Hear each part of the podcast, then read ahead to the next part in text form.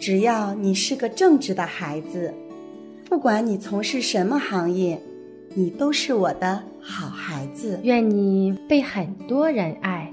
如果没有，希望你在寂寞中学会宽容。在生命的意义上，我们都是奇迹。正如未来不一定比现在更重要，然而，我爱你，我的孩子，我爱你，仅此而已。书香传经典，阅读伴成长。让我们一起为孩子朗读。寻找那失踪的月亮，亲亲爱我的宝。大家好。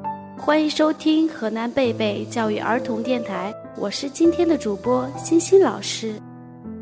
生活是一场不会倒带的电影，我们常常看着天空中的白云，想：假如，假如我是一朵白云，假如我是一只小鸟，假如我是一棵树。在印度大诗人泰戈尔的想象中，它变成了一朵金色花。那么，变成金色花的泰戈尔会是什么样子的呢？今天就让我们一起来欣赏一下泰戈尔的儿童诗《金色花》。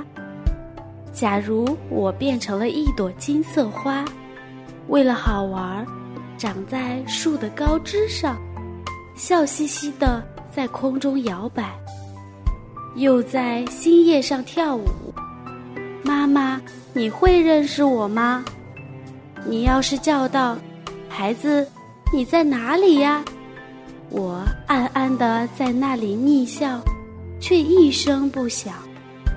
我要悄悄的开放花瓣，看着你工作。当你沐浴后，湿发披在两肩，穿过金色花的林荫。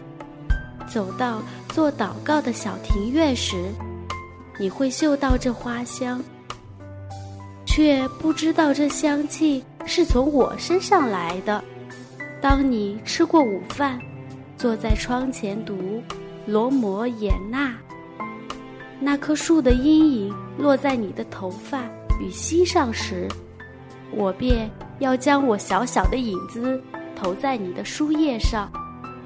正投在你所读的地方，但是你会猜得出，这就是你孩子的小小影子吗？